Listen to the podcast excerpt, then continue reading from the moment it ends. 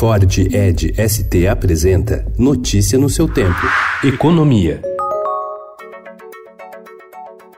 O relator da proposta da reforma da Previdência, o deputado Samuel Moreira, do PSDB de São Paulo, deve entregar seu voto complementar ao texto que já foi apresentado à comissão especial com mais uma suavização nas regras para aposentadoria das professoras. Uma das ideias é que elas tenham direito a se aposentar com o último salário, aos 57 anos. Na primeira versão do relatório, a exigência era de 60 anos. Embora a leitura do parecer não esteja garantida para hoje, a expectativa é que o novo texto seja analisado entre amanhã e quinta-feira.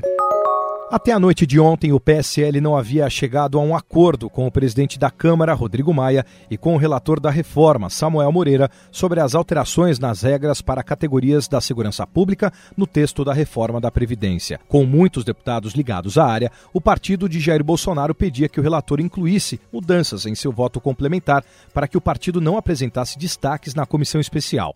Entre as mudanças pedidas, por exemplo, está a alteração na idade mínima de 55 anos para homens e 52 anos para mulheres, em vez de 55 para ambos os sexos, como está no texto do relator.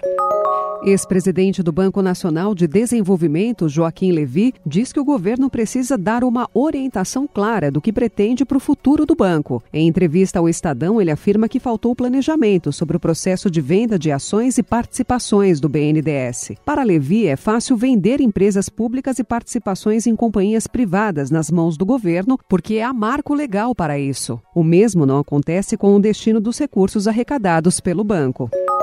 O acordo de livre comércio fechado entre Mercosul e União Europeia inclui uma cláusula de proteção que permitirá aos países signatários elevar tarifas somente caso haja um aumento inesperado e significativo na importação de produtos agrícolas e industriais. A medida poderá ser tomada em qualquer momento até 18 anos após a entrada em vigor do tratado, mas essa barreira terá de ser temporária, por dois anos, prorrogáveis por mais dois anos. Notícia no seu tempo. É um oferecimento de Ford Edge ST, o SUV que coloca performance na sua rotina até na hora de você se informar.